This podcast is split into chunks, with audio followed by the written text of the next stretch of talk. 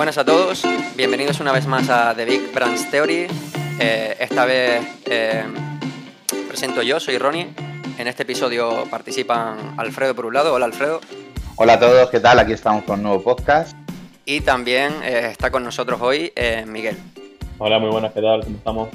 Vale, en este podcast la temática continúa siendo un poco lo que hemos venido hablando en los últimos episodios. Queremos continuar con un poco con la deuda técnica. El objetivo, por así decirlo, del episodio es que hablemos un poco del día a día, de cómo la, cómo la gestionamos, qué herramientas usamos, qué metodologías, un poco hablar de, eso, ¿no? De un poco ya más lo que es la parte práctica. Antes de empezar, queríamos añadir un poco que, bueno, como, como ya estáis viendo, últimamente estamos cambiando bastante el formato y, y todas estas historias en el podcast. Nuestra intención es seguir haciendo podcast cada dos semanas aproximadamente y tratamos de buscar dos tipos de, formatos principalmente. Entrevistas como la que hemos tenido con, Manuel Rivero, ¿no? Un poco hablando de este método CARE.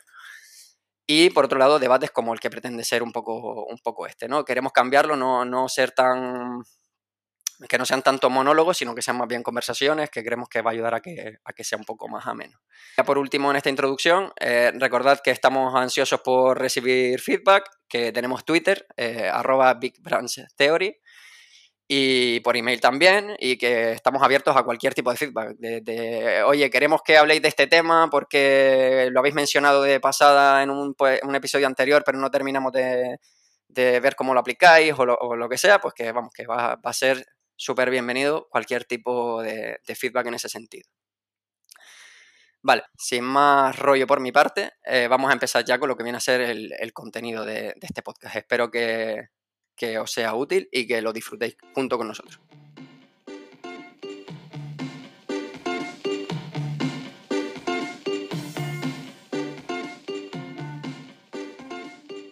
Cuando hablamos de deuda técnica eh, y hablamos de plantearla en el día a día, ¿no? de cómo trabajar con ella, una de las principales dudas que nos surge es cómo hacemos para identificarla. ¿no? Un poco qué deuda técnica, qué no deuda técnica y pues un poco eso, ¿no? ¿Dónde, ¿Qué mecanismos usamos para identificarla? Aquí eh, Miguel eh, nos, va a contar un poco cómo lo hacen en Codesai ahora mismo. Para comenzar un poco con esta parte, creo que es importante resaltar varios puntos. Creo que dentro de la deuda técnica existen dos partes y quiero también comentar con mis compañeros qué les parece. La primera parte consiste en un cambio cultural. La deuda técnica tiene que llegar un momento en el que empiece a ser importante y para que sea importante, pues implica que no solamente tenemos que reflejarlo dentro del equipo de desarrollo, sino que tiene que trascender barreras.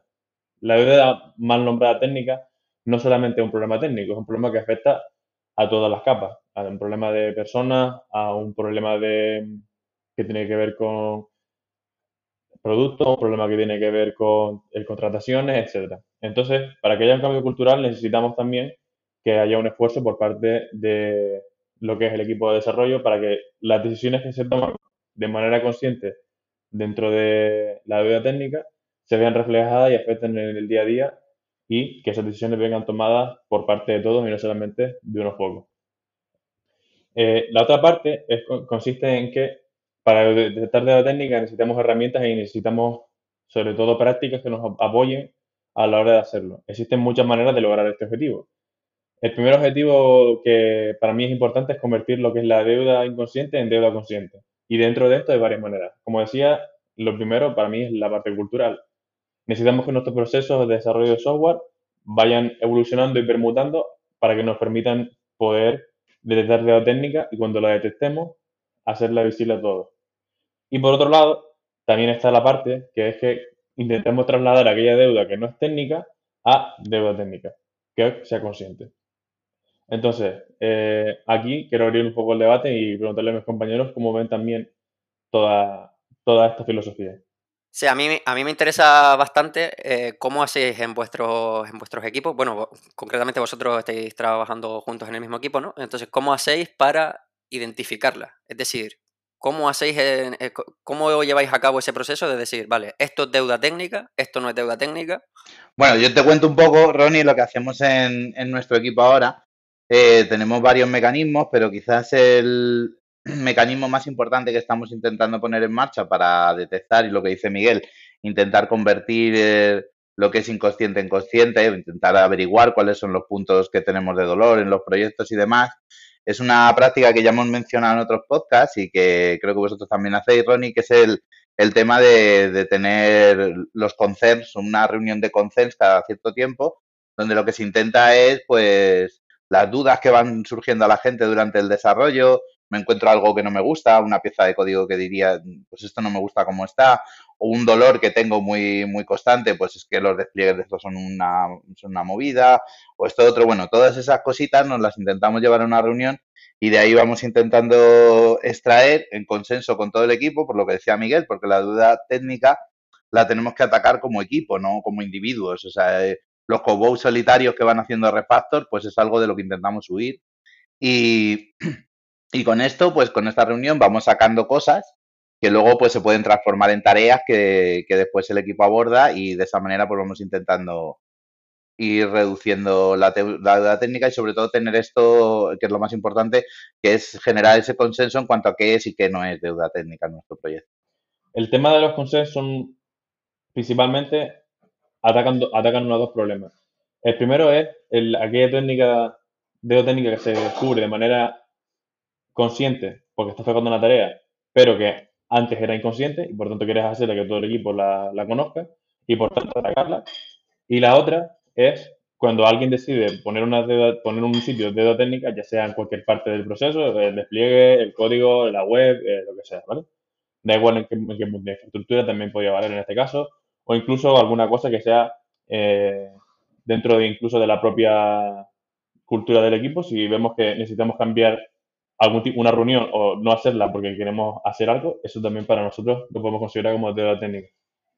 Imaginándonos dentro de este contexto en el que decidimos de manera consciente eh, cambiar un poco la dinámica en la cual el equipo se ve afectado, ya sea a nivel de código, ya sea a nivel de cultura, los consensos apoyan una cosa muy importante y es que hacen explícito algo. Pero ¿qué pasa con lo que es implícito? Que es lo que, lo que no sabes, cómo lo descubre. Y entonces, bueno, dentro del equipo en el que estamos trabajando hemos intentado hacer varias cosas sobre ello. Y Alfredo a lo mejor nos podría contar un poco también de esto, porque esto fue una especie de experimento que montamos para intentar usar herramientas que venían eh, como eh, CodeSync, que estuvimos Alfredo y yo mirándolo un tiempo, para intentar traerlo al equipo y al final pues intentamos pues, tomar un approach un poco más cercano y más, más manejable. De hecho, justo aprovecho para, para hacer una pregunta que, que, que, bueno, también va dirigida para Alfredo un poco, ¿no? Que es, claro, estamos hablando bastante de, de, de herramientas de análisis de código, ¿no? Del SonarQube, de, bueno, lo has mencionado el Crime Machine. ¿Cómo hacemos para combinar toda, toda esa fuente de información que tenemos con esto de los concerns?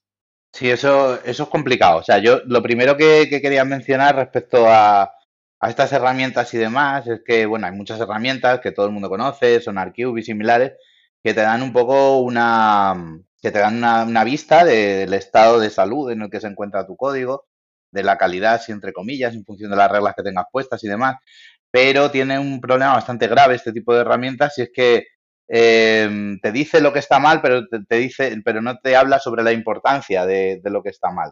Sobre la importancia entendiéndolo desde el punto de vista de que a lo mejor un código que no voy a tocar nunca, pues me da igual que esté feo, un código que estoy tocando constantemente, pues quizás es mucho más productivo arreglar los problemas en ese código porque es lo que realmente me está doliendo al proyecto. Entonces ahí viene un poco lo que mencionaba Miguel, de otras herramientas que hay relacionadas con este libro de Your Code as a Crime Machine, que está muy bien, y, y, un poco de lo que va es de juntar, así para que se entienda fácil y rápido, de lo que va es de juntar el histórico de cambios que tienes en tu repositorio, que es una información que no solemos usar para muchas cosas, coger ese histórico de cambios y conjugarlo o mezclar esa información con cómo, cómo de bueno o de malo es tu código con las herramientas clásicas estas de, de, de ver la calidad del código. Entonces eso te da una visión bastante buena de, lo que se suelen llamar los, hot, los hotspots del proyecto, las cosas donde realmente más merece la pena dedicar el esfuerzo.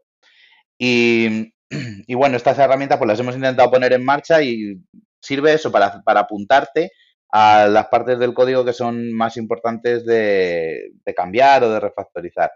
Y luego viene la parte, la parte complicada que decía Ronnie, que es bastante complejo, que es cuando, cuando, cuando realmente coges esta información que te dan esas herramientas y la pones en funcionamiento, ¿no? O sea, pues, eh, ¿cómo lo haces? En la reunión de concept puedes coger, puedes coger la herramienta y decir, mira, nos está diciendo esto, ¿qué os parece? Hay que entender las herramientas como una ayuda a la visión que nosotros tenemos y no como poner ahí un, una barrera o un umbral que si no lo pasas no sube el commit o cosas de ese estilo. Eso no, a nosotros no, no, no, nos gusta demasiado ese approach y preferimos eh, que las herramientas iban como complemento a la discusión que ya puede haber en el equipo, ¿no? Y te dan un insight que a lo mejor no tienes tú de una manera tan clara, ¿no? Solo mirando el código. Entonces, eso es un poco difícil, lo puedes hacer en la reunión de consens o puedes tener un poco de, de hacer algo de decir, pues cada X tiempo eh, revisamos estas métricas o lo que sea, porque si no, al final pasa una cosa que yo la he visto en muchos equipos, eh, que es muy, muy, muy habitual, que es que alguien pone un Sonar Cube un día y al principio está todo el mundo muy emocionado. Hostia, mira qué métricas aquí, esto está guapísimo, nos va a ayudar un montón. Un mes después nadie se acuerda ni de la URL para entrar al Sonar Cube, ¿no? Entonces, si habéis vivido un poco esto, pues, pues aquí surge una discusión bastante interesante de cómo, cómo, cómo hacer que esta información realmente retroalimente al equipo y sea valiosa. Que no sé qué pensáis vosotros, chicos, de esto. Para mí este tema es bastante importante respecto a lo que tú acabas de decir, Alfredo. Es un tema que antes yo comentaba. Eh, el principal problema que yo veo es que si no hay un cambio cultural, las herramientas se sirven como un apoyo a, a una moda. Es decir, estamos simplemente resolviendo un problema puntual o queremos intentar llevar una, una nueva alternativa o intentar llevar un nuevo approach al equipo y nos damos cuenta de que, claro, pierde la relevancia o pierde la importancia porque no tenemos un hábito asociado a ello. Entonces, cuando llegamos al punto de, de vernos en esa circunstancia y que no estamos y estamos trabajando para intentar mejorar las cosas del equipo, lo primero que hay que enfocarse es en, en lo que es la propia cultura. Una vez la cultura está trabajada, y para mí los consensos son muy importantes para eso, porque alteran la manera de funcionar del equipo, entonces usas cultura de refuerzo para preocuparte de las cosas, y perdón, usas el refuerzo para mejorar la cultura a partir de tener reuniones y tener cosas que hace que la gente se preocupe por ello. Y por tanto, eh, hay una distopia interesante que para mí es donde entra todo esto que mencionaba Alfredo, y es que, claro, las métricas que se, que se tienen en un momento puntual sol, solventan un problema probablemente puntual, pero si tú quieres tener una salud de un proyecto que, que se dilate en el tiempo lo suficiente como para que el proyecto pueda vivir y podemos vivir todos de él durante mucho tiempo, pues la única alternativa que para mí existe es que tengamos tendencias para las cosas. Y la, la única manera de tener tendencias para poder disfrutar de decisiones que sean consensuadas y que tengan y que sean sobre todo premeditadas y que no te veas obligado a que algo lo tengas que cambiar porque no te queda otra y la pared está ahí y tienes que romperla para poder seguir continuando, es que tengas tendencias y que tengas las métricas dilatadas en el tiempo. Y eso te da la opción a tener decisiones consensuadas, meditadas y sobre todo tener un abanico de ellas. Si tienes solamente una opción y tienes, que tirar para adelante, probablemente, como no ha sido algo meditado, sino que es algo que ha sido obligatorio para poder proseguir con la vida del proyecto, pues quizás el último momento responsable que tenías para tomar la decisión era unos meses atrás, si, hubieras, si te hubieras preocupado por mantener la salud del proyecto. Respecto al tema de identificar la deuda, eh, también se complica, eh, sobre todo cuando tenemos que tener en cuenta que no solo desarrollo decide lo que es deuda técnica y lo que no. Tengo un artículo por ahí que lo pondré en los recursos de, este podcast, que, hablaba precisamente del de, Strategic Design de Eric Evans, de lo que comentaba en el libro de Domain Driven Design y todo esto, que básicamente decía que, claro, que no todas las partes de un software eh, pueden estar clean, ¿no? O pueden ser excelentes técnicamente, porque al final eh, eso no, es viable. Y, y, tienes que plantearte qué partes de tu negocio son cores para ti precisamente para que el equipo pueda tener esa herramienta estratégica de, de, tu propio negocio para decidir dónde te puedes permitir meter más deuda técnica, dónde no, qué deuda tienes que abordar y qué deuda no. no lo, es lo que decía Alfredo antes, o sea, al final, eh, a lo mejor que no tengas test en un proyecto que lleva 20 años funcionando, que nunca ha dado una incidencia y que ni siquiera es parte core de tu negocio, a lo mejor ni siquiera es deuda técnica. En el contexto de nuestro equipo no, de, no tenemos ni, que, ni siquiera que considerar que eso es deuda técnica. Eh, me parece, me, me, pareció bastante interesante que, que, mezclara el concepto de Strategic Design de Eric Evans con, con, precisamente la gestión de la deuda técnica. Estoy totalmente de acuerdo con lo que acabas de decir, Ronnie, y creo que ya con esto podríamos incluso continuar con, después con la siguiente parte. Antes preguntabas al principio del podcast que cuándo merece la pena eh, pagar la deuda técnica, ¿no? O sea, no solamente identificarla, sino cuando es valioso que decidamos pagarla. Y creo que ahí es donde creo, donde me parece que flojea un poco el que llamemos deuda técnica eh, a estas decisiones conscientes o inconscientes que hacemos en, el software en el día a día. Al final va un poco relatado con lo que mencionábamos en, las entrevistas con, con Manuel Rivero en los últimos Y es que, claro, mm, deuda es algo que es, o sea, en algún punto tenemos que pagar, pero es que no siempre vamos a tener que pagarlo. Y la única manera de saber qué es lo que tenemos que pagar es que identifiquemos qué es aquello que nos hace relevantes en nuestro negocio y que tengamos metricado todas las partes que realmente eh, nos interesan de, nuestro software. Si sabemos que lo que nosotros nos da valor es vender, vender tickets de avión, pues probablemente el que tengamos algún tipo de software para poder gestionar eh, los pagos a los, a los pagos a nuestros proveedores y los pagos a nuestro a nuestro equipo, pues quizás no tengamos que hacer desarrollo de eso. O si lo hacemos, pues quizás no sea lo más importante. Entonces, eh, en este punto, y por concluir un poco, considero que cuando decidamos pagar la deuda técnica, pensemos siempre a lo grande, ¿no? O sea, pensemos qué es lo que nosotros nos, nos identifica como valor de mercado. Una vez hagamos eso, bajemos de nivel, veamos dentro de una organización qué es lo que nos aporta valor a nosotros en la organización, busquemos qué son los sitios donde las decisiones que tomemos puedan afectar más y intentemos buscar que en los sitios esos maneras de poder medir y maneras de poder trasladar esa información subyacente a las reuniones o a los consensos que hagamos como equipo. Sí, independientemente de que, bueno, de que el sistema de pago probablemente siempre va a ser importante, Miguel, eh, estoy, estoy de acuerdo con, lo que has dicho. Un, apunte, un, apunte, importante, no me refería al sistema de pago para que el cliente te pague a ti, me refería a hacer transferencias a la gente. Que me refiero, obviamente, o sea, aquí entendiendo la broma, o sea, no digo que no sea importante, digo que obviamente lo que nosotros nos da dinero no es pagarle a, a nuestros trabajadores que es importante. No estoy hablando aquí de ningún tipo de explotación. O sea, obviamente, perdón por la, por la tontería. se te ha entendido, pero había que hacerte la pullita. Eh, creo que Alfredo quería decir algo, pero luego se arrepintió. No sé si quieres añadirlo ahora, Alfredo, antes de pasar a lo siguiente. Sí, venga, no, me arrepiento nunca.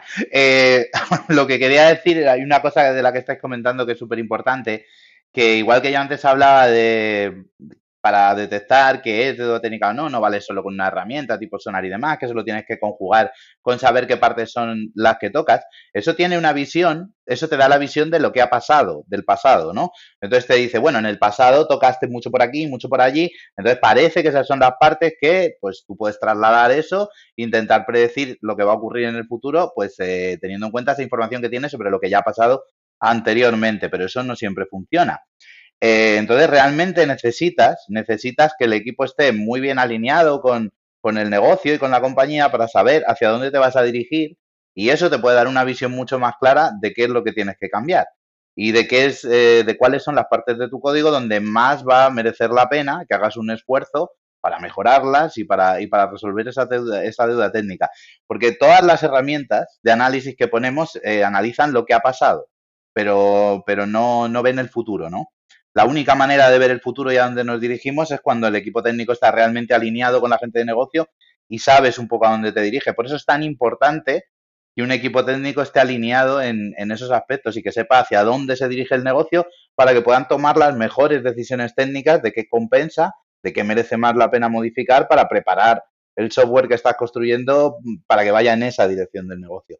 Y eso es un poquito lo que, lo que quería mencionar sobre eso. Vale, pasemos a la siguiente sección que queríamos hablar de eh, cómo transformar eh, deuda inconsciente en deuda consciente. Entonces aquí ya me, extiendo un poco yo para introducir el tema. Eh, aunque muchas de las cosas ya las hemos hablado, al final una de las claves es entender que, que al final estamos hablando de un equipo de desarrollo. Entonces, trabajar la conciencia eh, quiere decir que tienes que trabajar precisamente el hecho de que todo el equipo sea consciente de lo que está pasando, de cuál es la estrategia, de cuáles son los consensos que se han generado para decidir si hay deuda que se va a abordar, si no, y todas estas historias, ¿no?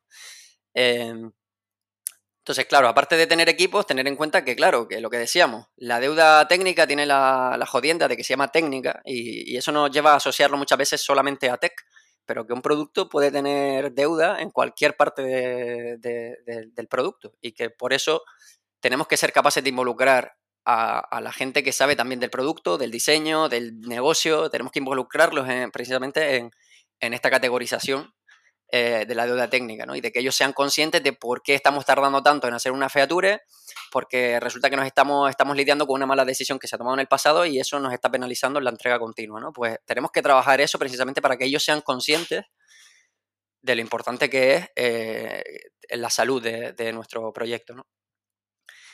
Eh, por otro lado, mencionaremos también varias fórmulas ¿no? de, para precisamente construir este hábito, este hábito de pensar mm, en la, cada iteración o, diariamente pensar en la deuda técnica, en qué se va a abordar en esta semana, qué no, y todas estas historias. Hablaremos de ello en un ratillo. Eh, también eh, la importancia de, precisamente como somos un equipo, eh, tener este, estos consensos muchas veces se pueden conseguir incluso en formato de, de code review. Al final, el hecho de que tú estés programando solo muchas veces no te hace ver la visión que tiene la, visión que tienen tus compañeros sobre el código que, está, que estás haciendo. O a lo mejor tú acabas de entrar en un equipo y, no eres consciente todavía de, las convenciones, de cómo se están haciendo las cosas, de la estrategia del propio producto. Entonces el simple hecho de hacer pairing o de hacer code, review te ayuda a tener eh, un criterio pues, más consensuado entre, entre tu equipo. ¿no? Y por último, pues también queremos mencionar, si, si, nos da tiempo, porque al final son muchas cosas que queremos decir, eh, pero que también queremos mencionar eh, cómo visualizarla, ¿no? Que, que, ya, ya hemos hablado otras veces en, capítulos anteriores de, de, World of Technical Debt o de tener un Trello y, y, y estas historias. Entonces, bueno, pues no sé si alguno de vosotros quiere mm, detallar más alguna de las cosas que he ido diciendo. Mm. Yo tenía alguna cosilla para esta parte, ¿no? De, de, cómo hacemos para detectar lo que decías tú, cómo convertimos la deuda inconsciente en consciente o, bueno, esa deuda que vamos generando pero no sabemos que está ahí, eh, ¿qué hacemos para conseguir visualizarla? Y yo creo que aquí hay elementos que, que, nos solemos dejar fuera de la discusión de la deuda técnica, pero que son muy, muy importantes, como por ejemplo la formación del equipo. Eh, un equipo que, que, se forma y que va aprendiendo nuevas, nuevas formas de hacer las cosas, nuevas maneras, nuevas estrategias, pues descubre que las estrategias anteriores ya no eran las mejores. Y es una manera de ir detectando eh, o de ir convirtiendo esa deuda inconsciente en deuda consciente, ¿no? Nosotros eh, hacíamos las cosas de la mejor forma que sabíamos, pero estamos aprendiendo y, a través de formaciones y, tal descubrimos mejores formas de hacerlo. Por eso es fundamental que, un equipo de desarrollo tenga estos planes o, esta, o estos planes de formación, que la gente esté pues, pues en constante mejora, sobre todo en una industria como la nuestra, donde las cosas cambian tan rápidamente, ¿no? Y luego, por otro lado, tenemos que, en función de, del negocio y de los nuevos caminos que, toma y que siempre nos sorprenden, decisiones previas que habíamos tomado respecto a la arquitectura, respecto a cómo habíamos modelado determinadas partes de, de nuestra aplicación, pues quizás con la evolución del negocio descubrimos que no son las mejores decisiones para afrontar lo que, lo que se viene. Entonces ahí pues tenemos otro, hacemos otro descubrimiento a veces, ¿no? El, negocio tira por un camino que no es el que nosotros esperábamos y descubrimos que nuestra arquitectura no funciona para soportar eso de la mejor forma o como nos gustaría. Entonces ahí, pues con esos, con esos dos puntos, ¿no? Con la evolución que tiene el equipo desde el punto de vista de la formación y con la evolución que va teniendo el negocio, descubrimos un montón de, elementos y de, de cosas que, podemos hacer para mejorar. Y es muy importante que eso lo tengamos en cuenta como parte de, del trabajo del equipo y que esté integrado dentro de todo lo que hacemos. Sí, además tiene una, connotación curiosa que el tema de la formación siempre se lo hablamos, pero creo que eh, no se valora tanto como se valoran cosas como por ejemplo las code reviews y tal, porque pierden, pierden el foco, ¿no? O sea, al final es lo que también hablamos en el anterior podcast y el, el considerar el trabajo reproductivo y el trabajo productivo como cosas separadas, como, como que no pertenecen a un mismo contexto, que realmente no impactan de la misma manera. Aquí creo que también merece la pena resaltar una cosa que es muy importante, y es que eh, hay dos hechos fundamentales que motivan a que la deuda inconsciente se convierta en consciente, y es que no trabajen las mismas personas siempre sobre el mismo código, eso ayuda que con, eso ayuda a que otras personas puedan también tener visión de eso. Y no me refiero a que tú hagas face programming, no no me refiero a que tú hagas eh, solamente code review de una parte del código, sino que tú estés en una unidad de, negocio de, de, un proyecto dentro de tu empresa y de pronto te llevan a otra, dentro de, o sea, a otro proyecto diferente dentro de la empresa. Ahí ganas mucho insight, no solamente a nivel de producto, no solamente a nivel de, de técnico, sino que estás haciendo que diferentes equipos, diferentes personas que pertenecen a diferentes equipos también estén ganando visibilidad respecto a otras cosas. Y prácticas que se hacen bien en un sitio se pueden exportar a otro sitio y prácticas que se hacen mal en un sitio pueden dejar de hacerse mal porque obviamente hay gente que también influye a la hora de desarrollar.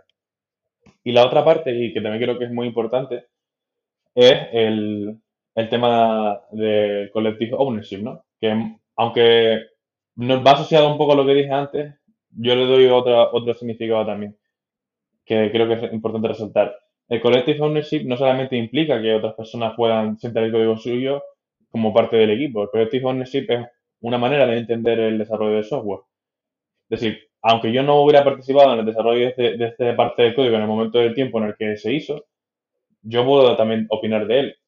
Y entonces ese código eh, ganaría relevancia a la hora de trabajar con él porque obviamente hay cosas que yo observo, por, sobre todo por lo que comentaba antes, ¿no? por tendencias o porque en el momento en el que se desarrolló, las decisiones que se tomaron, yo no soy consciente de ello.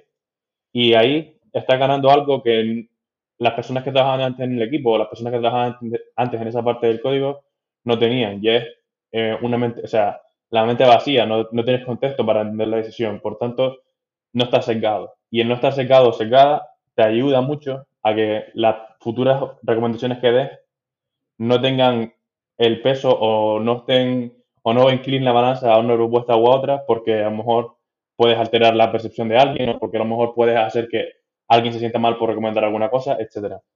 Entonces, para mí y por concluir, si baso, si baso el que considero productivo y también baso lo que considero productivo como decíamos en el anterior podcast, que si no lo habéis escuchado os lo recomiendo, creo que ganamos mucho el que hagamos explícito las cosas que el equipo necesita para poder mejorar y eso creo que también, aparte de la cultura y aparte de la, de la manera en la que desarrollamos software en el día a día, influye mucho en el que tengamos siempre gente que tenga capacidad de aportar nuevas visiones y nuevas posibilidades. Y eso incluye reclutar gente nueva, eso también incluye que vengan otras personas de otros equipos etcétera.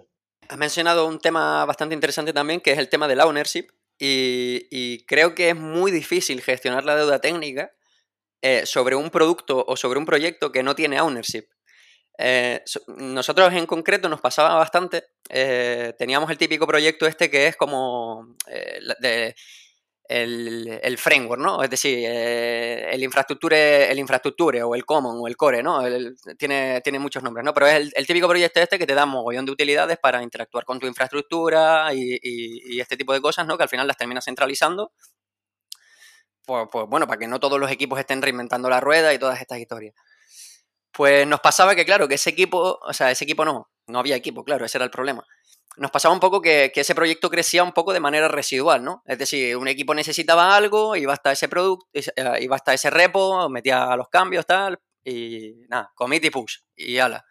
Entonces, claro, es muy difícil que sin tener ownership de, de, un, proyecto o, de algo que quieras considerar un producto, eh, puedas llegar a generar ese contexto que necesita un equipo para poder gestionar la deuda técnica, para saber cuál es la estrategia de este proyecto, ¿no? Si, si un proyecto crece de manera residual, eh, ahora necesito esto, voy a hacer un commit, o ahora voy a hacer esto otro, voy a hacer otro.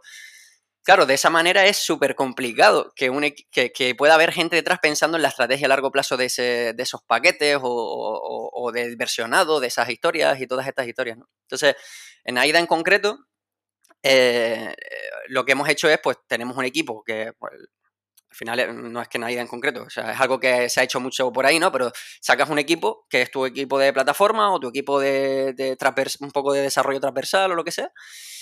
Y, entonces ya tienes a gente que está centrada en precisamente la calidad de, ese repositorio, de esos proyectos, ¿no? Y, entonces pues ya pueden gestionar mejor la deuda técnica, eh, porque tienen un contexto común, permitimos que nos contribuyan con pull request, pero claro, se, tiene que generar un consenso con lo que es deuda técnica y lo que no, porque nosotros tenemos un contexto que ellos a lo mejor lo tienen porque ellos tienen el contexto de otro producto. Entonces, me parece que el concepto de ownership es como súper básico para todo lo que estamos hablando, vaya. No sé cómo lo veis vosotros. Sinceramente, eh, lo veo súper interesante, sobre todo la, la, propuesta que has hecho de, del equipo que sea como un cutting eh, con ser, ¿no? Equipos que se encargan de cosas que son transversales a, toda, a todas las aplicaciones o a todos los proyectos dentro de la empresa y que velan porque eso tenga un cierto mantenimiento o que tenga tal. Pero por un motivo principalmente, y creo que lo has retratado muy bien, y es que no son muchas empresas conscientes de cuánto código generamos, que realmente mm, el ownership es compartido, ¿no? Y claro, como es compartido, eh, las decisiones de, ese, de eso quedan más en el aire, quedan más como que son más tangibles, ¿no? Entonces, cada uno o cada persona que está en el, en el equipo de desarrollo que le toque tocar algo en un punto, pues tiene miedo de tocarlo, entonces para que no rompa otros proyectos y como no quieres que rompa otros proyectos, pues acabas teniendo, llegando a este ciclo vicioso en el cual, pues mira, yo me copio esto, lo pego aquí y lo modifico para lo mío, entonces en ese punto, pues lo uso aquí para mí y así saco una nueva versión y no afecto a, a lo anterior, ¿no? Entonces, creo que ganamos mucho, no solamente a nivel de mantenibilidad, sino a nivel de insight, el, por justo lo que decía antes Alfredo, el que haya gente que al estar velando por esta, por esta disposición a que las cosas que son comunes estén bien mantenidas, que puedan adaptarse a, las necesidades de los diferentes proyectos y demás, eh, aparezcan en pequeñas aportaciones que puedan hacerse y que estén revisadas por otros equipos, porque hay un poco que tiene que ver con el desarrollo asíncrono, O sea, yo cambio algo que afecta a otras personas, afecta a un contexto que no puede, que puede ser, no puede ser el mío, y a lo mejor, pues yo qué sé, estoy trabajando en Netflix y estoy cambiando una parte que afecta a, a lo que es la factoría de vídeos, donde se procesan los vídeos, y a lo mejor estoy tocando algo que tiene que ver con el chat. Y son librerías que usan en el mismo sitio, pero que el contexto y el problema de focalización son totalmente opuestos. O sea, uno no tiene nada que ver con lo otro. Entonces, claro, ¿cómo velas porque alguien o algo esté seguro de que el cambio que está haciendo no le afecta al otro, al otro equipo? Pues que eso reciba procesos que mejoren la calidad interna de esa parte hasta que llegue un momento en el que se equilibre porque el, el ownership ya es consciente. Y claro, ese tipo de cosas no las conoces en el momento en el que lo estás desarrollando. O sea, tú no sabes que eso lo va a usar otra persona porque tú lo traes un paquete para que te sea más, más fácil, más accesible y que lo puedas versionar. Eso es una decisión que viene con el tiempo. Entonces, a lo mejor es incluso algo que fue fortuito, o sea, se sacó y no se planeó y simplemente se perdió. Entonces, el ganar esa posibilidad y que tengas un equipo en el que te puedas apoyar para poder hacer todo este tipo de mejoras y que esas personas que están trabajando en el equipo velen porque eso sigue manteniéndose estable, que funcione siempre bien, que tenga todas las posibilidades cubiertas y que cuando aparezca un bug, pues esa se corrija y se pruebe y que no vuelva a suceder, yo lo veo realmente interesante, la verdad. Sí, de hecho es como hemos empezado, ¿no? Eh, hemos empezado diciendo, al final, para poder transformar deuda inconsciente en deuda consciente, hay que tener en cuenta que estamos hablando de equipos, ¿no? Pues precisamente es súper importante que en aquello que quieras poder identificar la deuda y que quieras, pues tienes que tener un equipo que pueda tener foco en eso y que pueda centrarse en mejorar eh, esos paquetes transversales si los obtienes y, todo, todo esto que has comentado. Pero una pregunta, Ronnie, respecto a lo que estás mencionando. ¿Cómo llegaste al momento en el que te diste cuenta de que eso era, eh, o sea, os diste cuenta dentro de la organización de que eso era necesario? Porque yo considero más valioso el que nos aportes la visión de, oye, mira, en este punto nos dimos cuenta de que hacía falta esto, que realmente el, que se llegara ahí a ser al final. Claro, pues mira, justo nosotros lo que teníamos era este, este repositorio, ¿no? Que era un conjunto, en nuestro caso trabajamos con tecnología.net, entonces era un conjunto de paquetes Nugget pues, que podías usar para, pues, para, trabajar con base de datos, para trabajar con Rabbit, para trabajar con un montón de historias así, ¿no? Y el punto crítico yo creo que fue, bueno, hay que decir que no me di cuenta yo, que para eso también tenemos a Modesto ahí de STO un poco orientando la estrategia, ¿no? Pero me recuerdo que hubo un mes que fue bastante crítico, que es que en ese mes eh, los paquetes de este repositorio subieron de mayor versión tres veces. Es decir, en ese mes salió la versión 6, la versión 7 y la versión 8 porque un equipo necesitó hacer un cambio, que además era un breaking change, pues lo puseó y subió la versión. Otro equipo, en otro contexto, necesitó hacer otro cambio y subió otra vez la versión a una mayor versión. Y otro equipo, y claro, desde el punto de vista de la estabilidad, era un coñazo, porque de repente cada vez que un equipo se quería actualizar los paquetes tenía que estar gestionando pues cambios de versión que rompían y cosas de esas, ¿no? Entonces, en ese, yo creo que ese fue el punto crítico en el que nos dimos cuenta de, a ver, a ver, ojo, esto tiene que tener, tiene que tener su propio equipo, tiene que haber alguien que lo considere suyo y que le dé mimo, ¿no? Un poco. Sí, a mí me pareció, me pareció una buena aplicación. Sobre todo si, si lo piensas en que realmente ha sido. O sea, creo que es el mejor ejemplo, de hecho, de, de, de, inconsciente, ¿no? O sea, algo se rompió, se, se pudo haber rompido, rompido, se pudo haber roto o no, se, o no haberse roto. Y como era algo que era, era muy problemático, surgió de eso y a lo mejor no lo hiciste de manera consciente, pero salió un consenso y el consenso era, oye, necesitamos que alguien se preocupe por esto, que, que realmente el equipo que se trabaje sobre esta base, pues tenga un poco de cuidado y que lo mantengan para que podamos seguir evolucionando como empresa, porque si no, cada vez que hagamos una actualización de esto, lo vamos a liar, seguro. A mí me parece súper interesante, la verdad. Sí, yo una cosita que quería añadir sobre esto es que en general si, si tú detectas que hay algo en tu sistema que tiene la importancia suficiente como para crear un proyecto, para pues, código común o lo que sea, si tiene la suficiente, eh, suficiente importancia para ser un proyecto aparte, pues probablemente también tenga la suficiente importancia para tener un equipo alrededor. Porque si no lo estás tratando como, como una cosa ahí compartida entre varios equipos, que eso va a generar un montón de problemas, porque equipos diferentes probablemente tengan consensos diferentes en cuanto a, que a las prácticas que usan, a un montón de circunstancias. Entonces, si realmente ese proyecto es compartido, pues va a terminar siendo un caos donde cada uno va a ir haciendo ahí un poco las cosas a su manera, ¿no? Y eso no, no, no va a derivar en nada bueno.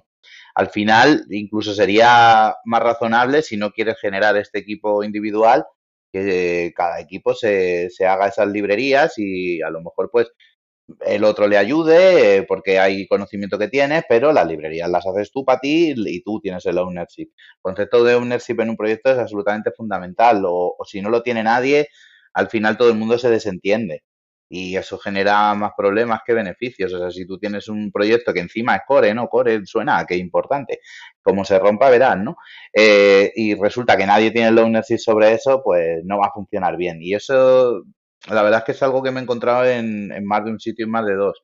¿vale? Se generan esas librerías compartidas por la obsesión esta que hay a veces con reutilizar, que se convierte en, en, parece que es el único refactor que sabemos hacer algunas veces, eliminar duplicación y, y tal, y no es tan importante en ocasiones. Si, si luego ese proyecto realmente no está, no está compartido, o sea, está compartido pero no tiene un análisis claro, al final va a terminar siendo pero el remedio que la enfermedad y prefiero tener eso duplicado en dos equipos, pero que cada equipo gestione eso eh, con la responsabilidad que, que, te da tener el ownership del proyecto.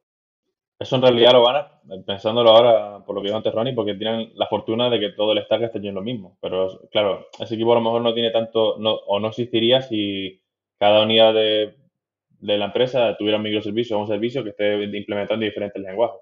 Es una cosa meditar, si a veces, si a veces merece la pena también, ¿eh? O sea, que la gente esté cómoda en el stack en el que le guste o más productivo se siente y bueno, hay un momento en el tiempo en el que te darás cuenta en el que sí o que no, y ahí que miras las cosas como suele pasar en otras empresas, miras todo a un sitio y te quedas como estaba, ¿qué haces? O una discusión interesante también. Solo, es una cosa de esto que han mencionado que, que me parece interesante. Eh, dices, claro, como, como tenemos el mismo stack tecnológico, usamos el mismo lenguaje, entonces podemos, podemos sacar cosas compartidas pero no es cierto, no usamos el mismo lenguaje. Usamos el mismo stack tecnológico, pero eh, el, nuestras prácticas de desarrollo de cada equipo son diferentes. La forma en la que usamos ese lenguaje probablemente sea diferente. Entonces, realmente, equipos diferentes para mí siempre suponen formas diferentes de hacer las cosas porque los consensos de los que hablábamos antes que tiene cada equipo son diferentes. Entonces, eh, lo malo que tiene que usar la misma tecnología es que te da la falsa sensación de que es algo que puedes compartir, pero luego la realidad es que no lo puedes compartir porque hay un montón de prácticas, un montón de cosas que no se comparten entre esos equipos. Claro, cuando lo tienes separado y las tecnologías son diferentes, ni siquiera te surge la tentación, ¿no? De sacar eso, pero... Bueno, no solo prácticas en realidad. También tienes que tener en cuenta, para mí que es súper valioso, toda la parte que es el, también el foco del problema que, se, resuelven. O sea, a lo mejor el problema es tan dispar o tan distinto que eh, alguien necesita una cantidad de rendimiento absurdo y, y esas librerías que se sacan no tienen sentido para un equipo, para otro sí. Entonces, claro, ya no estaba usándolo. Y también por, por, el otro lado, que también es muy importante, que tú mencionabas lo del lenguaje, ¿no? El lenguaje es común, eso es cierto. Pero si lo evalúas en, en el que el problema puede estar en partido en lo que es cómo usas el stack, que dentro de eso ya hay muchas interpretaciones, ¿no? Y además, cómo, para qué usas ese stack o para qué usas esas herramientas, pues ya eh, la complejidad se te incrementa. Pero de todas formas, lo de Ronnie lo veo interesante porque te da la perspectiva en la que, claro, claro, o sea, ha sacado un montón de software que no tiene propiedad de nadie, nadie, nadie siente que eso son, o sea, no hay ningún equipo que siente que es su dueño. Y al final, pues claro, a lo mejor has llegado a eso porque lo que tú comentas, ¿no? O sea, la mejor manera que sabemos de desarrollar software es sacando abstracciones y sacando cosas genéricas que las podemos usar en varios sitios. Y al final, pues es la mejor manera que hemos llegado a eso. Y al final, el concepto este de hacer un equipo que atienda estas cosas, pues tiene sentido en, ese contexto, pero no en un contexto como el que tú mencionabas antes, de que cada equipo sea sus propias herramientas, de que la use como, como lo necesiten. Bueno, ganas y pierdes cosas. Pero sí que veo importante, y aquí termino, es en el que el naming por el cual tú decides extraer estas cosas, el plan, ¿por qué llegaste aquí? Porque yo ya me este paquete útil, seguí, empecé a meter cosas, empecé a meter cosas y más cosas y más cosas, y se me fue de madre. Se me fue de madre y ahora hay que ponerle solución. Y eso es a lo que va asociado a lo que decía antes. El problema es que no tienes, no tienes tendencia. Y como no sabes cuál es la tendencia ni sabes cómo va a evolucionar, pues la decisión ha venido fundamentada en el que no tienes otra opción que hacer esto o, o no vas a poder seguir creciendo. De hecho, ahí para, dar un poco más de contexto, em, claro, cuando empezó este equipo, yo, yo, yo concretamente estoy en este equipo, eh, cuando empezamos como equipo, es verdad que al principio solo estaban estos paquetes, ¿no? Estos paquetes nada que estamos mencionando.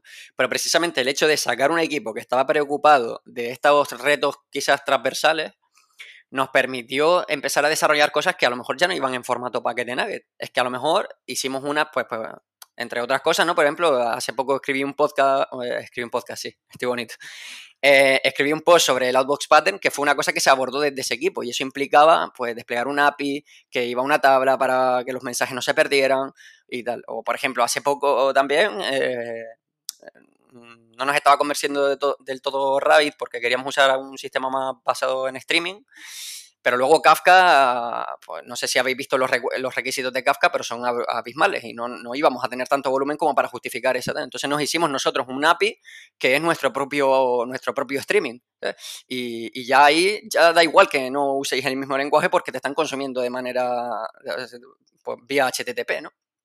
Pero precisamente sacar ese, ¿sabes? sacar ese equipo que estuviese preocupado de eso nos permitió precisamente para que temas que al principio eran deuda técnica, que cada equipo se gestionaba de una manera para publicar mensajes y no sé qué, pues de repente empiezas a pensar en ello de una manera como, mucho más centralizada, ¿no? Y pensando en, ya no en qué necesita este otro equipo solamente, sino en, vale, y como estrategia de empresa, hacia dónde queremos ir, cómo queremos que los productos empiecen a comunicarse entre ellos, cómo queremos que los servicios empiecen a comunicarse entre ellos, ¿no? Y, ese tipo de cosas.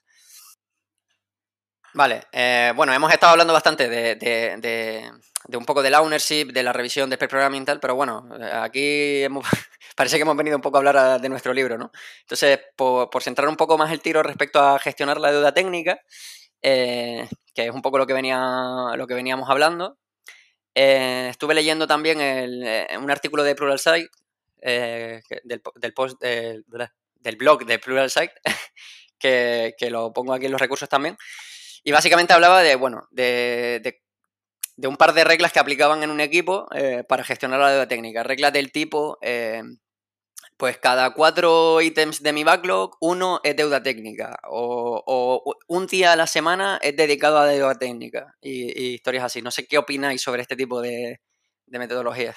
Sí, a ver, aquí tú tienes que buscar alguna manera de que ese trabajo de, de deuda técnica pues, pues se haga, ¿no? Y, para hacer un trabajo necesitas un espacio, necesitas tiempo y tienes lo más importante que conseguir que, la gente de, negocio pues entienda que una parte del tiempo de los desarrolladores se va a dedicar a estas tareas y no se va a poder, por tanto, dedicar pues a tareas productivas, construir features nuevas para el producto, lo que sea. Y este es un tema súper delicado. Es un tema que realmente es muy difícil y que Aquí sí que es muy importante el cambio cultural, esto lo hablábamos con Manu en el otro podcast, e intentar llevar el cambio cultural para que toda la empresa entienda que estas labores son fundamentales para mantener el estado de salud del producto. Y aquí hay una cuestión que es absolutamente fundamental para mí, que es la confianza. Eh, tiene que existir confianza entre negocio, entre desarrolladores, tiene que existir confianza. El negocio cuando, cuando tú le planteas que hay que hacer determinado cambio, determinado refactor, tiene que entender que eso que le estás planteando tiene sentido desde el punto de vista de negocio, no es que yo como desarrollador quiero hacer esto así muy bonito y entonces voy a estar perdiendo el tiempo. Tiene que existir esa confianza y cimentar esa confianza es lo que es, lo que es complejo. Pero eh, ahí hay, hay, muchas, muchas formas y muchas maneras de enfocarlo, ¿no? Lo que decíamos en el otro podcast de tener la metáfora de los cuidados, que hay que dedicar un tiempo determinado a los cuidados y sobre todo eso, lo que os digo, de tener confianza y que cuando se plantea, o desde el equipo técnico se plantean cambios, se plantean porque tienen un sentido de negocio, no es simplemente un capricho de la parte técnica, ¿no? Igualmente tiene que haber confianza en la otra dirección. Cuando alguien te, te pone una fecha y te pone una fecha que realmente tienes que llegar y que sabes que vas a tener que sacrificar decisiones técnicas para llegar, tiene que ser una fecha de verdad. No puede ser una fecha de que llegue un, product manager y diga, bueno, esto para el día 15 lo quiero porque a él se lo van a exigir a final de mes y así tiene margen. No, cuando estas cosas pasan es muy difícil que los equipos consigan poner adelante estas iniciativas. Entonces, eh, para mí fundamental cimentar la confianza para que eso permita que, se produzcan estos espacios de tiempo que, para, para, abordar todas estas tareas que son fundamentales. No sé cómo lo veis vosotros o qué hacéis vosotros, Ronnie, en vuestro equipo, cómo lo lleváis esto. Sí, ahí, por ejemplo, eh, para el tema de la confianza, yo creo que muchas veces también tenemos que buscar el eh, medir, ¿no? Una cosa que decía también en el artículo este era que, claro, que si hacías, por ejemplo, lo de cada cuatro historias, o sea, cada, cuatro backlog ítems, uno era deuda técnica, claro, tienes que conseguir que más o menos sean del mismo tamaño, ¿no? Para poder planificar adecuadamente. No te vas a pegar tres días con el de deuda técnica y dos con la future, ¿no? Entonces ahí, eh, respecto a generar la confianza, yo creo que la clave ahí también es pensar un poco sé que no es una medida exacta, pero tener indicadores del tipo, mira, es que esto es lo que tardábamos antes en tener una feature en este módulo y esto es lo que tardamos ahora después de haber hecho esto, esta historia técnica, ¿no? Eh, entonces eso pues empieza a servir para evidenciar que antes había un problema y que ahora ya no lo hay, porque ahora es más, más, amable tocar el código ahí, lo entendemos más, los consensos que se han generado nos están ayudando a definir mejor hacia dónde va esa parte del código o lo que sea, ¿no? Eh, luego en el, hay una cosa de, otro artículo que también enlazo, que es de Infocu, que yo no estaba muy de acuerdo, pero quería sacarlo también, que es de cara a, precisamente cómo trabajar esto, ¿no? Y básicamente hablaba de, mm, por así decirlo, técnicas para, un poco priorizar o, a garantizar que se abordan estas labores de duda técnica, ¿no? Eh, las tres que mencionaba eran Buffer Task, Cleaning, clean, Up Releases y Technical Backlog. ¿vale? Y básicamente, así por decirlas rápidas, buffer, buffer, Task es básicamente tener un sitio donde tú tengas deuda técnica apilada y la vas, la vas abordando como, como está en ese sitio, ¿no? Como se va poniendo en ese sitio, la vas abordando. Luego, Clean Up Releases básicamente era pensar en una iteración en la que, mira, en esta iteración no vamos a hacer ninguna featura, lo que vamos a hacer es solucionar temas técnicos, ¿no? Y Technical Backlog era la que más me molaba, eh, que hablaba un poco de tener, pues, igual que tienes un backlog de negocio, ¿no? De un poco de las featuras, pues tener un backlog técnico. Porque a mí no me gusta ninguna de estas, porque yo creo que ese backlog tiene que estar unificado. Entonces es un poco el tema que quería sacar también para ver cómo lo veis vosotros. Bueno, pues yo al igual que tú no coincido ningún, o sea, me parecen más las tres. O sea, puedo ser más suave diciéndolo, pero me parecen más las tres. Y la primera, bueno, la primera que menciona, porque la, no tienes prioridades. O sea, si vas metiendo y eso es una pila y de la pila sacas y vas metiendo y coges lo primero que hay, pues pierdes referencias a qué es lo que le tienes que dedicar tiempo. Y a lo mejor donde... A, nosotros nos pasó justo eso una vez, ¿eh? O sea, yo, recuerdo que en un equipo eh, nos pasaba que como queríamos forzar el hecho de que se trabajara con deuda técnica, nos pasó que caímos un poco en eso, en coger la deuda técnica un poco sin priorizarla. Y de hecho lo hacíamos solamente los de tech y coincido en lo que acabas de decir. O sea, perdías totalmente eh, lo que era importante con respecto a lo que no era importante. Y adquieres un vicio también que es malo. O sea, el principal problema que yo les veo, de hecho, es que si tú empiezas a coger simplemente de tareas, que porque por el simple hecho de que quiero que, quiero que esto esté bien y ahora mismo no considero que está bien, pues volvemos un poco a lo que decíamos antes del strategy design. Estamos haciendo cosas que realmente no tienen valor, cambiarlas porque a lo mejor esta parte no tiene suficiente valor y, estoy decidiendo dedicarle esfuerzo y tiempo a algo que a lo mejor algún día deja de que eso sea, deja de ser parte de mi negocio y ya lo, lo externalizo. O simplemente porque decides que, claro, si esto es un fijo, entra y sale en el orden en el que le dé, pues acabas adquiriendo una dinámica en la cual, claro, ¿cómo justificas tus cosas a, a la gente que tienes que justificarle? O sea, producto no es que tiene la última decisión, nunca lo he considerado así. O sea, el producto marca un camino y tú y el equipo técnico pues decide eh, si ese camino que está, cómo, cómo llegar a, poder poner los pies sobre el camino que el producto te marcan. Pero el trabajo que haces por medio lo tiene que decidir, decidir el equipo.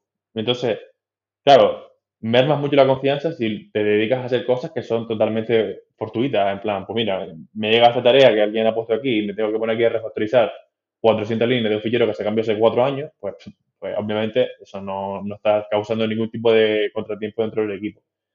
Por otro lado, lo segundo que tú decías eh, era el tema de... Mm, eh, era clean release. ¿no? Eso lo veo un problema súper gordo, porque eh, vas a llegar a un momento en el que a lo mejor quieres hacer eso, pero no vas a poder hacerlo. Entonces vas a robarlo en el tiempo, pero a lo mejor nunca sales de la prisa. O sea, siempre el problema del producto es que evoluciona. Si el producto no evoluciona, pues muere. De, o de éxito, o muere porque no estás dedicándole suficiente tiempo a las cosas que importan. Depende de cuánto veces tengas que limpiar el proyecto. A lo mejor una vez no te vale, ni dos, ni siete. Entonces, ¿cómo lo sabes? Pues o trabajas, o, haces que el trabajo sea conjunto y que limpiar también sea parte de desarrollar y agregar valor, lo veo muy complicado. Yo, yo ahí creo que puede ser una herramienta que, puedas usar de manera esporádica, pero desde luego no tiene que ser la regla, ¿sabes? No tiene que ser la regla que te dediques a, acumular deuda técnica y cada tres iteraciones dice, a, a parar todo el aporte de valor de funcionalidades porque nos vamos a centrar en Sí es verdad que a lo mejor puede ser que por estrategia de negocio te compense dedicar mucho esfuerzo a un producto que quieres cambiar o tal para resolver una deuda pero, pero eso, son casos esporádicos. No veo para nada que tenga que ser la norma de trabajo eh, trabajar con clean up releases.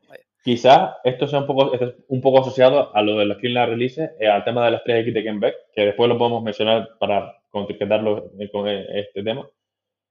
Pero me parece que es como una visión muy startup de las cosas. Tengo mucha prisa por llegar. A lo mejor valor lo tienes ya y ya das dinero, entonces a lo mejor estar corriendo todo el rato no tiene sentido. O sea, porque ya llega un punto en el que tu producto se estabiliza y llegará un momento en el que a lo mejor lo que estás haciendo es más intentar pues, asentarte en lo que es tu negocio, más que intentar sacar funcionalidades nuevas para poder seguir desmarcándote de la competencia.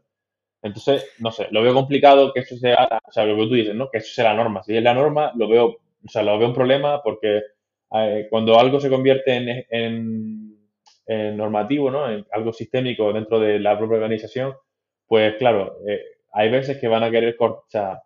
la gente no es tonta, entonces, pues va a ser mucho esfuerzo en sacar valor en un momento y a lo mejor en los otros, en los otros momentos, pues se va a hacer tareas técnicas súper grandes que a lo mejor no aportan valor porque la manera en la que lo estás haciendo, pues no es, no es creciente, sino simplemente es como, es como Oasis, ¿no? Oasis de limpieza. Yo voy poniendo puntos en, los cuales, en el tiempo que no sé cuáles son, no, a lo mejor son programados y a lo mejor no lo son. Lo pongo y a ver qué pasa. Y lo tercero que decía Ronnie, y termino, y porque esto lo diría mucho, el tema de las tareas que tener un backlog separado, para mí el problema que tiene, que siempre lo he tenido en todos los proyectos que he ido, que hemos intentado hacer eso, es que las tareas que son de técnicas, que son dedicadas exclusivamente a la deuda técnica, se convierten en tareas de segunda y pierden valor. Entonces, la gente solamente quiere sacar tareas de producto porque eso es lo que realmente compensa en la, a la imagen del desarrollador o desarrolladora que está haciendo las, tareas. Si yo como desarrollador de un equipo me, propongo hacer solamente tareas técnicas, que el valor que yo le voy a aportar al equipo puede ser muy grande, pero el valor que yo le estoy aportando al producto es muy, es muy pequeño. O sea, porque eh, no estoy, no estoy aumentando la capacidad que tiene mi producto de, de, seguir siendo referente en el mercado o en la situación en la que se encuentra. Total, o sea, tiendes a verlo como, como algo secundario. Y ese es precisamente el problema, que la, planning se hace un día y se hace teniendo un backlog delante y luego la deuda técnica se hace teniendo otro backlog delante y a lo mejor se hace incluso otro día y, no la tienes en cuenta. Y al final, cuando no la tienes en cuenta, te has comprometido a hacer funcionalidades en esta, bueno, no te has comprometido, ¿no? Pero quieres llegar con funcionalidad en esta iteración y, y, qué es lo que se va a quedar de, segunda mano, qué es lo que no se va a hacer si llegamos apurados, la deuda técnica. Entonces estoy de acuerdo, o sea, hay que darle la misma prioridad y por eso precisamente yo creo que, que deberías priorizarla y planificarla en el mismo backlog. ¿Qué opinas tú sobre todo esto, Alfredo? Yo sobre todo quería eh, destacar lo que me horroriza, la práctica del clean up releases, que me parece un antipatrón de, cuidado, ¿no? O sea, ¿qué es eso de parar una release entera para ponerse a refactorizar? ¿Y, qué pasa? Y no aportamos valor de negocio. Bueno, me parece una barbaridad. Ya te digo yo lo que va a pasar. Lo que va a pasar es que la, segunda o la tercera release de esta te va a decir el de negocio. Ah, es que tenemos prisa y ya no la vas a hacer, ¿no? Y nunca más. Esto no, no, no funciona, es una, es una, barbaridad. O sea, parar un, un, desarrollo entero porque vas a hacer refactor eh, es una burrada. Puede haber casos puntuales donde has asumido una deuda técnica consciente para llegar a una fecha y entonces dices, bueno, y después, en cuanto pase esa fecha, lo primero que voy a hacer es reparar esa, esa deuda técnica. Y serán tareas que entrarán como, como entra cualquier otra y que podrán entrar también en paralelo a algunas de negocio, por supuesto. O sea, lo que no tiene sentido es parar el desarrollo en seco y decir, no, ahora solo arreglamos cositas. No, eso, eso no va a funcionar y además genera precisamente esa desconfianza o sirve para mí para alimentar esa desconfianza entre y separar más todavía producto de negocio, porque lo ideal es que el producto entienda como suyas las tareas de todas estas tareas de, refactoring y demás, las entienda como suyas porque las entiende como una necesidad del producto para poder evolucionar. Si, eh, si no conseguimos esto, si no conseguimos que el producto entienda que las tareas técnicas estas que estamos eh, viendo los, los, técnicos, ¿no? que somos los que en el día a día sufrimos el dolor, mm, son necesarias para el producto, porque son necesarias desde el punto de vista de negocio también, pues si no luego nos va a costar más meter una featura, como decía Ronnie o lo que sea. Si no conseguimos esto, no va a funcionar. Y hacer releases técnicas sirve para todo lo contrario. Lo de tener dos balos separados también es un poco problemático por, por lo mismo, porque tienes esa separación y producto está un poco lejos de lo que son esas tareas. De hecho, es ahora en nuestro equipo actual lo estamos, lo estamos llevando como dos balos separados y estamos pensando en, formas de, resolver algunos problemas que eso nos genera. Pues, por ejemplo, el product owner pues, no tiene visibilidad sobre las cosas que estamos haciendo de, tareas de este tipo y queremos un poco cambiar esa dinámica.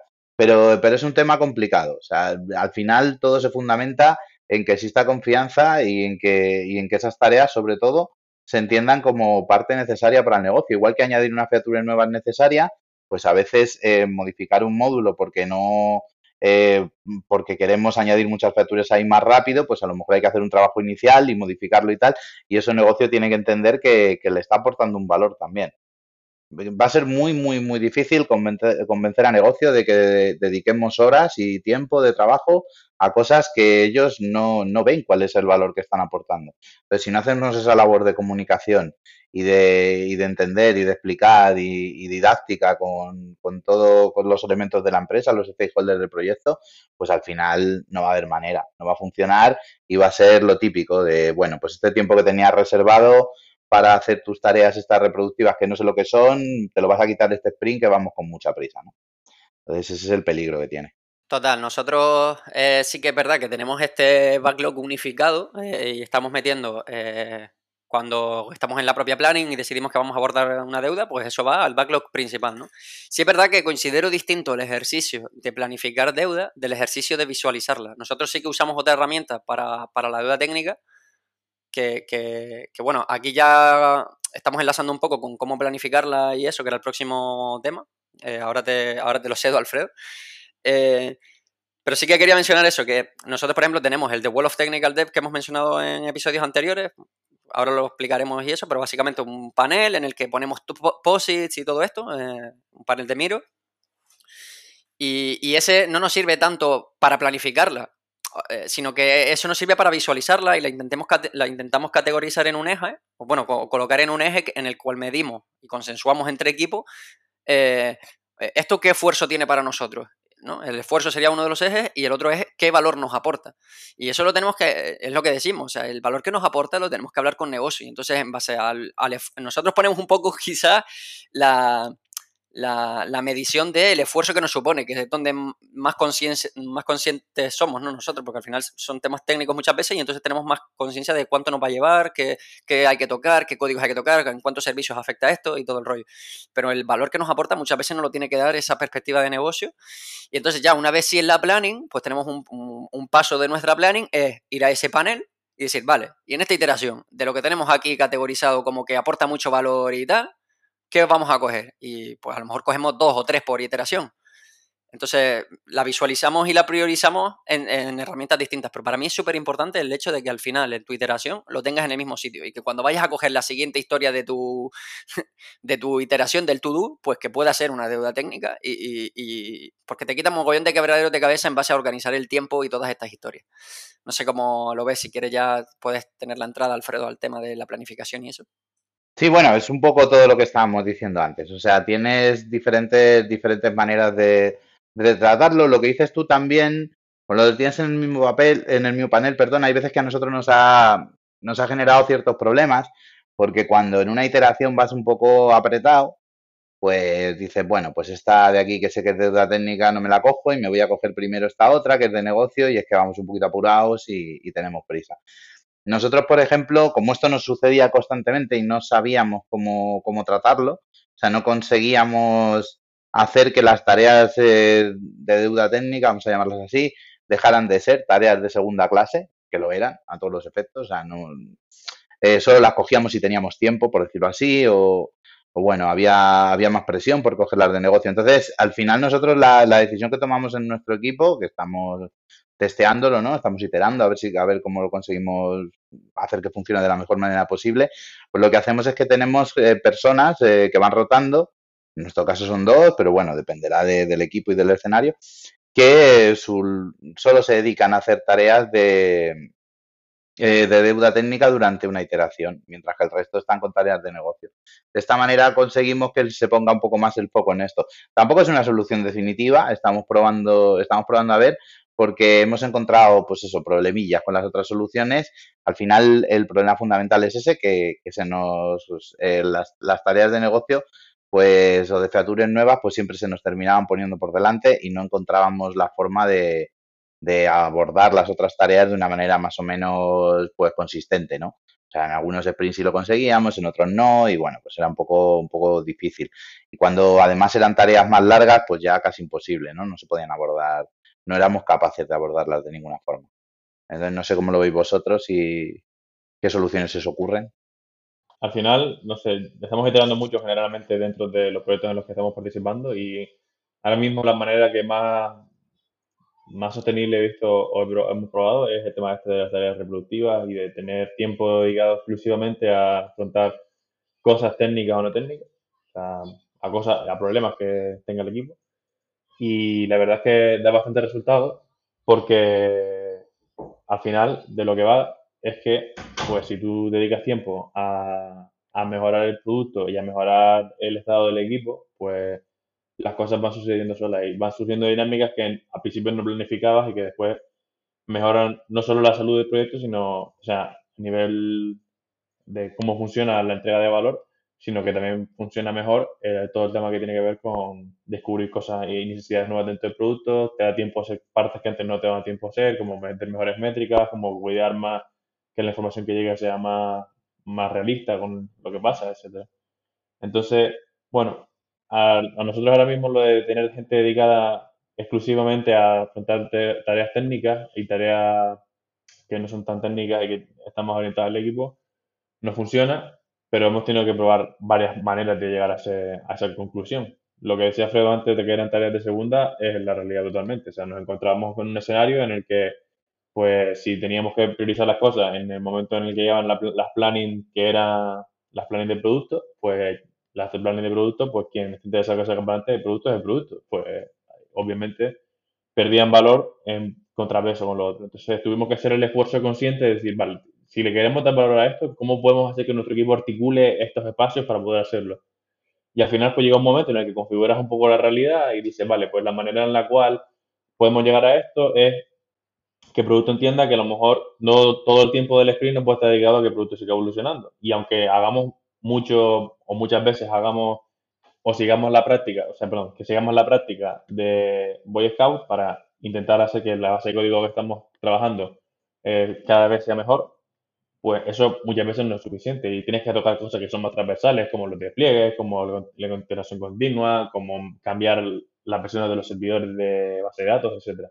Estas tareas no te caben dentro de un sprint probablemente, entonces, o no te caben dentro de una tarea dentro de un sprint, mejor dicho.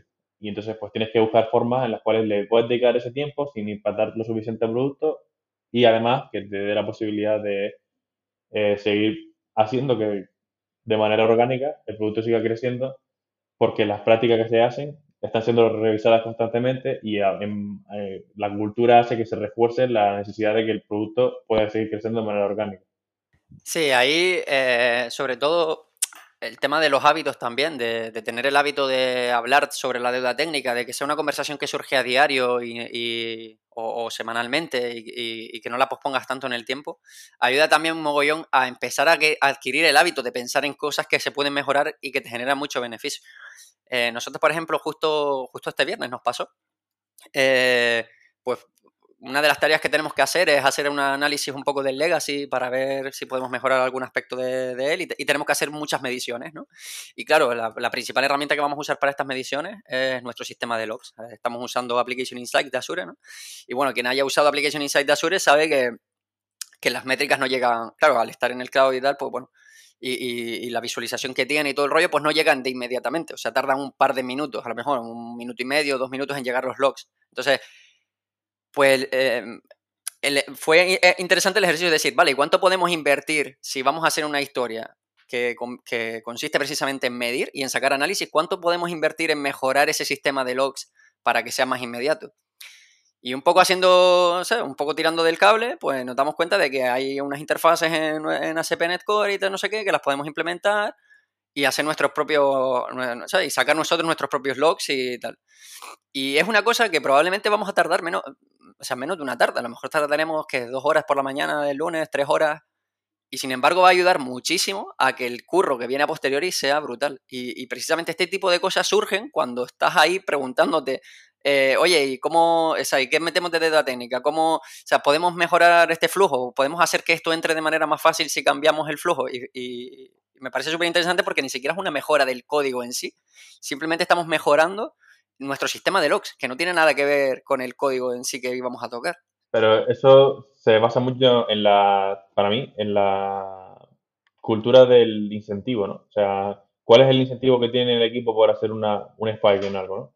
Y evaluar las dos posiciones, el no hacerlo y el hacerlo. Y si realmente la cultura de la empresa eh, piensa en que a lo mejor en el, punto en el que estamos no es lo mejor no es lo mejor posible y que a lo mejor hay otras alternativas a hacer las cosas en las que podemos mejorar ahí es donde realmente le saca valor, porque la, el incentivo eh, se paga se el mismo en el futuro. Porque a lo mejor una vez no te sale bien la apuesta, pero la otra vez sí te sale bien. Y si te sale bien, ¿qué es lo que gana? Bueno, pues muchas veces por cambiar la metodología de desarrollo, cambiar las prácticas de desarrollo, cambiar la forma en la que se hacen la, la, las historias de producto, ¿no? las historias de usuario o incluso cambiar la manera en la que se organiza la gente de producto con la gente del equipo de desarrollo, solo por el hecho de tener una conversación en la, cual se pueda expandir y mejorar los procesos y mejorar la forma en la que el, equipo trabaja, ya está ganando mucho.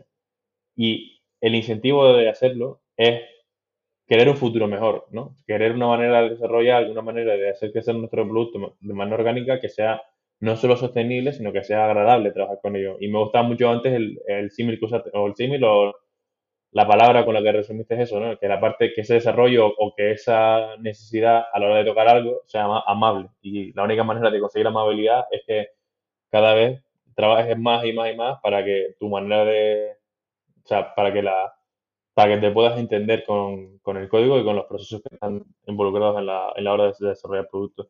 Lo que está claro es que si uno, una parte no respeta a la otra, muy complicado va a ser que eh, haya una simbiosis entre lo que es desarrollo, producto y las capas de stakeholders para que todos luchen y tienen el mismo cable. Yo una cosa que quería añadir con todo esto, que al final estamos, eh, más o menos estamos diciendo que, que, es fundamental, que es muy importante dedicar un tiempo o que dentro del equipo se destine un tiempo a pensar en todas estas tareas de mejora, a pensar en todas estas tareas de resolución de deuda técnica. Entonces yo me imagino que mucha gente también que nos puede estar escuchando dirá, bueno, pues ¿y, cuánto tiempo es el que debería dedicar? O no sé, cuando yo vaya a pedírselo a mi jefe me va a decir que no, o cómo, cómo consigo yo que, se entienda que, esto es importante. Y aquí hay una, un artículo de Kenbeck, una metáfora que a mí me gusta bastante, que es el tema este de, de las 3X, que todo esto también tiene que ver con el momento en el que se encuentra el proyecto. ¿no? Eh, de lo que habla Beck, para el que no lo conozca, es de, tres situaciones dentro de un proyecto. La primera es la situación de exploración, lo voy a decir en español, la segunda es la situación de expansión y la tercera es la de extracción. Está muy bien porque la tienen X en español también las tres palabras, así que cuadra. Em, entonces, claro, si tú estás en un momento de exploración, en una startup a lo mejor, es el, como, se ve más obvio el ejemplo, y estás empezando, pues dices tú, bueno, pues ahora a lo mejor el porcentaje de tiempo que le puedo dedicar a esto no es tan elevado. Y eso es una, una decisión que hay que tomar de forma consciente. Tú de manera consciente, como equipo y como negocio, tienes que tomar la decisión de, cuál es el, porcentaje de tiempo que dedicas a esto. Me hace gracia el que ponía Ronnie antes este del post este que decía, de cada cuatro tareas meto una deuda técnica. Bueno, pues acaba de tomar la decisión no consciente o inconsciente de que el 20% de tu tiempo lo vas a dedicar a esas tareas, así.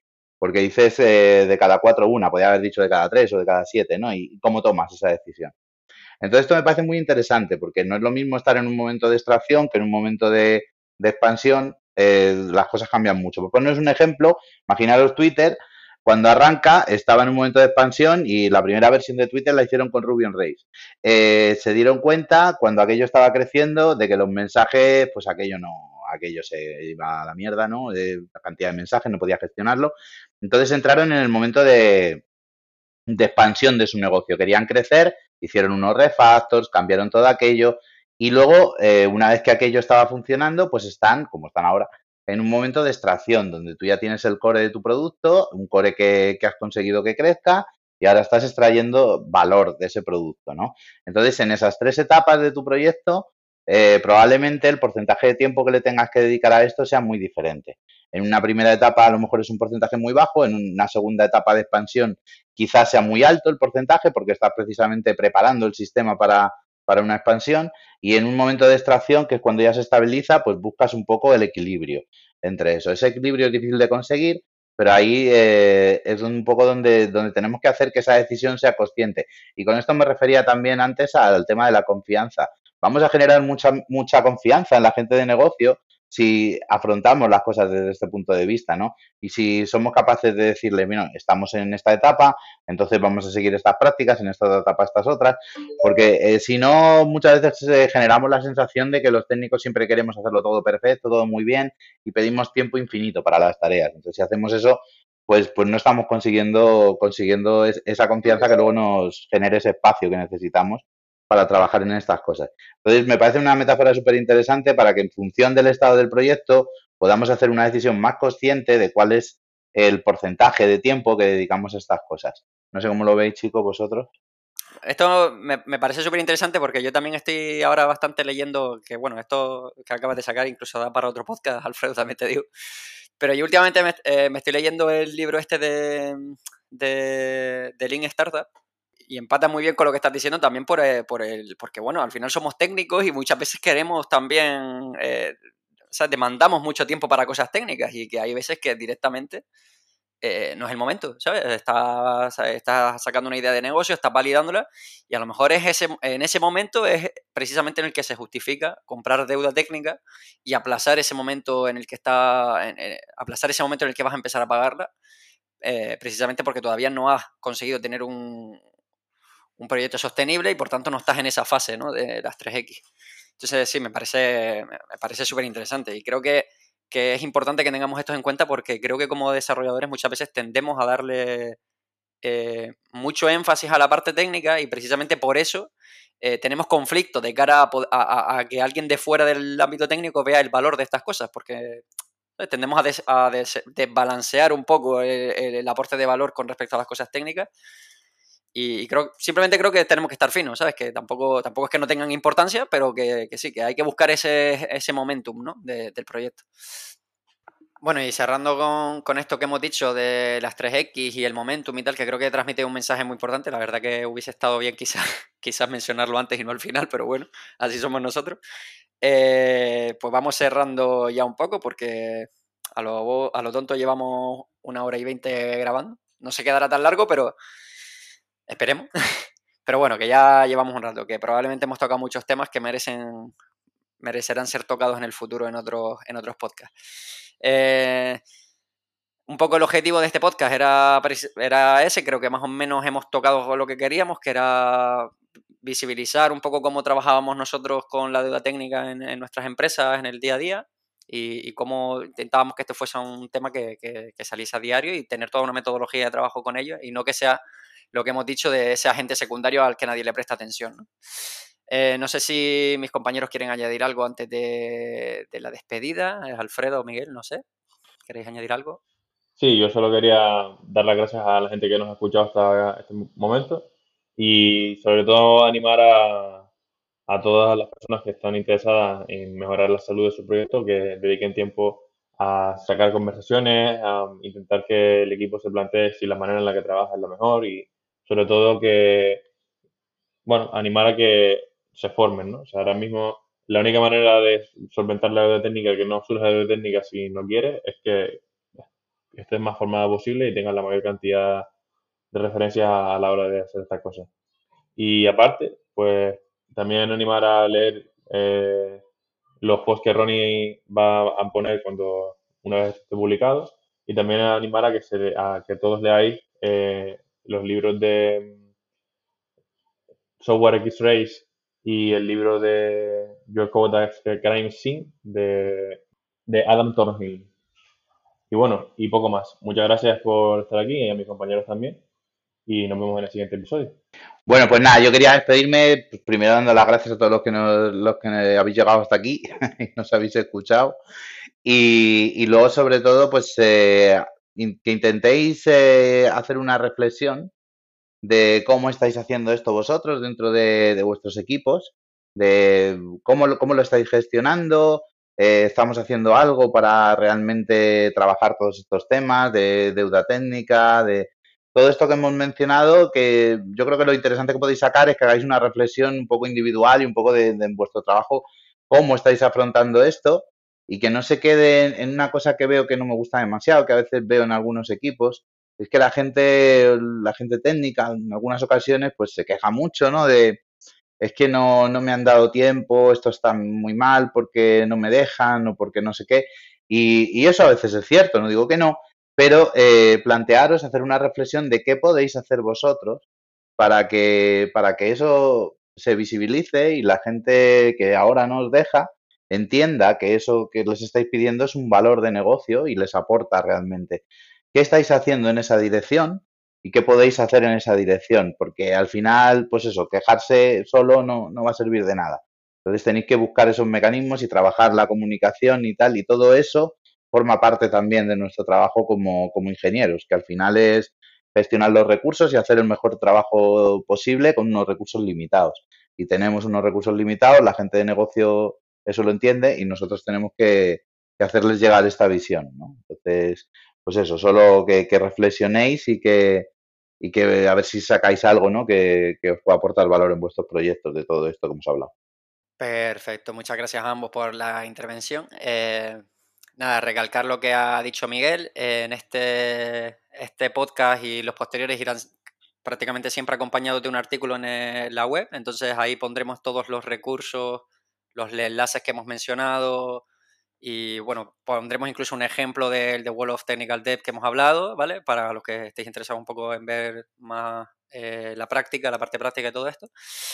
Eh, invitaros a leerlo, a darnos feedback con todo un poco, como hemos dicho al principio. Recordad que tenemos el Twitter y todo esto. Entonces, cualquier cosa que queráis comentar, a lo mejor nos ha gustado el formato de hoy pensáis que, que no encaja en el podcast, que preferíais el anterior o lo que sea, pues cualquier feedback, por favor, darnos lo que lo vamos a apreciar. Y, y coincido con mis compañeros en daros las gracias a los que nos estáis escuchando. La verdad que es bastante emocionante poder quedar con ellos y contar estas cosas porque es un ejercicio de aprendizaje brutal y espero que os esté sirviendo también de algo a los que nos escucháis. Eh, nada, sin más dilación, muchas gracias Alfredo, muchas gracias Miguel, eh, ha sido un placer y nos vemos en el próximo episodio.